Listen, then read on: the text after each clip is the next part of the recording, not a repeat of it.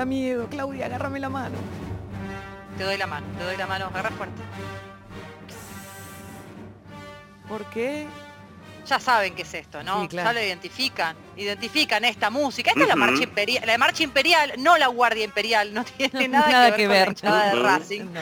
No tiene nada que ver, absolutamente. Bueno, hoy es el día de Star Wars, es un día que se celebra desde hace más de 10 años, hace más de una década que se celebra este May the Fourth be with you, se dice el 4 de mayo. A ver, May the Fourth be with you es una frase Sí. eh, que, se, que se dice durante alguna de las películas. Para los que no la vieron, no vieron ninguna de las películas de la saga, las series, bueno, toda la cantidad de cosas que hay ahora, eh, es una frase icónica que justamente se adoptó, en realidad dicen que viene de una etapa de un diario inglés en 1979, porque la película, en un momento se pensaba que la película se había estrenado un 4 de mayo y por eso era la película, en realidad la película se estrenó un 25 de mayo, o sea que en realidad faltan 21 días para que se festejen los 44 años de la primera de las películas de Star Wars. Pero bueno, dicen que viene una etapa, como tiene que ver con Margaret Thatcher y todo eso, no voy a ahondar demasiado en ese detalle, porque Que la no es te acompañe, digamos. incumbe. Que Que la fuerza, te- te acompañe. Eso es el Young Skywalker que le dice al querido Luke Skywalker, le dicen esa frase. Bueno, dije, bueno, es el día de Star Wars. Vos entras a Google hoy y te caen sables láser y te caen cosas, viste, como que se revolucionan las redes con el tema de Star Wars. Y obviamente yo abrazo todas estas cosas que me encantan y digo, vamos a mezclarlo un poquito con el deporte.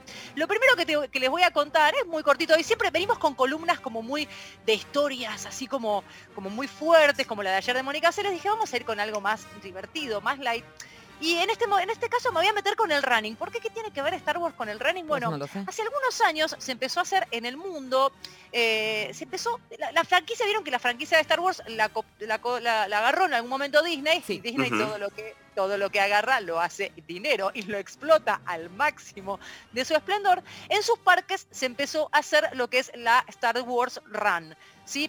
En los parques de Disney se suelen hacer carreras, estaba la carrera de las princesas, ¿no? donde están todas las princesas, corres ahí durante el parque, 21 kilómetros, 42 kilómetros, corres en los parques divinos, están todas las princesas luqueadas, te podés sacar fotos, es todo un fin de semana bastante particular, se agota muchísimos meses antes, esto previo pandemia, por supuesto, con la pandemia se complica muchísimo más este tipo de eventos multitudinarios, empezaron a hacer la Star Wars Run, ¿no? que tenía como varios días con distintas distancias y tenías a todos los personajes de, de- de Star Wars dando vueltas para sacarte una foto y la gente se luqueaba como los estrenos de las películas, viste que siempre Claro. van, uno va de Jedi, el otro va de Chewbacca, el otro va de Han Solo, bueno, acá pasaba exactamente lo mismo. Vos sabés que esta carrera se hizo en Buenos Aires en varias oportunidades, se hizo en el hipódromo de Palermo, no sé, DJ, yo sé que vos sos medio fan de Star Wars. De hecho, en un momento pensé que DJ tenía algo que ver con Jedi. Viste que tienen como una cosa medio DJ, parecida, medio cacofónica.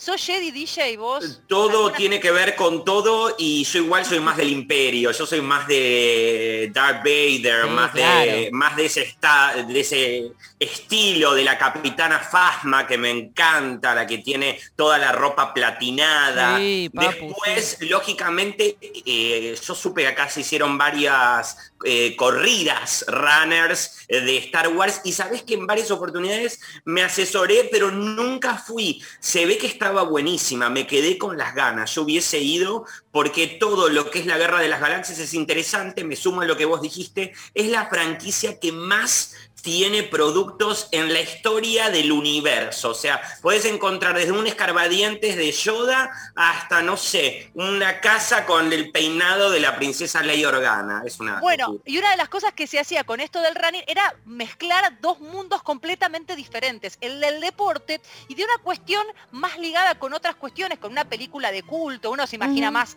nerd, por decirlo de alguna manera, una palabra que se suele utilizar para aquellas personas que son fanáticas de este tipo de películas. Somos, sos Bueno. vos también, somos, tenés su- que decir, nerds. supuesto, somos, yo tengo la remera de Claro. todos, los- todos los claro, dibujitos claro. hoy. Somos todos Eh, nerdos acá, sí.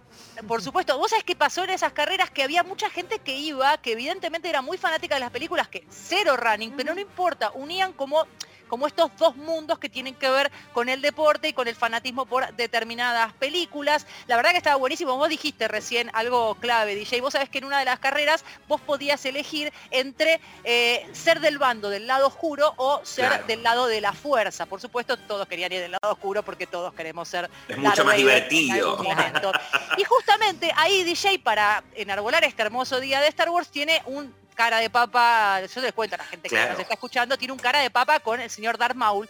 Y justamente a esto iba con el tema del deporte y esto cortito te voy a contar. Justamente lo que tiene que ver con la gama deportiva, con toda la información deportiva y lo que tiene que ver con las películas de Star Wars, Ray Park, por ejemplo, es el actor que le dio vida a ese personaje que a vos te encanta, DJ, que ¿Cuál? es ¿Cara Darth de Maul, papa? sí. Ah, no. No, uno muy malo, si vieron, vieron las películas, uno que tiene toda la cara pintada, Sí. es todo negro con cara pintada de rojo. Bueno, este hombre era experto en Kung Fu, a los 16 años fue campeón de artes marciales en el Reino Unido y Ah. esto le sirvió para conseguir el protagónico iconográfico de este villano tremendo que era Darth Maul con esa cara tremenda Sí. de malo.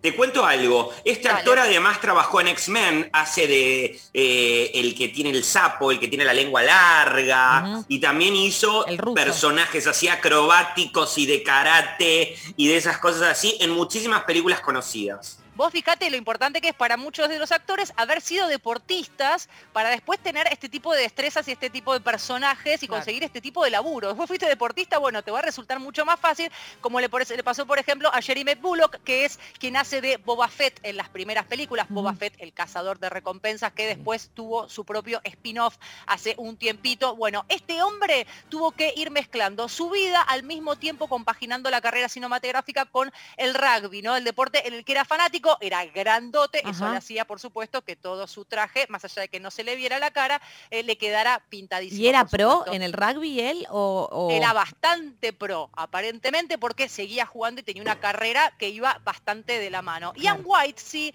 es el hombre que hizo de Chubaca. Lo tienen ese perro peludo, gigante. perro. Bueno, en este caso era hombre del básquet. ¿Por qué? Imagínate, Chubaca mide, es altísimo y este hombre mide 2.16. Así que era el hombre, no le daba la voz, pero sí le daba El la- físico el- el físico, el físico a este hombre. David Prowse fue uno de los Darth Vader, que era culturista británico, campeón de alterofilia eh, y ¿Alterofilia? representante de su país. Alterofilia, levantamiento olímpico de pesas. Eh, en los Juegos de la Commonwealth. La Commonwealth vieron estos, eh, incluye todos los, eh, los países que componen el Reino Unido, ¿sí? que maneja la corona británica. Y por último, ya habíamos contado acá, y con esto voy cerrando, Bob Anderson, lo hemos contado en este programa cuando hablamos de los Juegos Olímpicos y aquellos actores que han tenido pasado olímpico, es el hombre que eh, le dio vida a Darth Vader eh, en lo que tenía que ver con las batallas con los sables láser, ¿sí?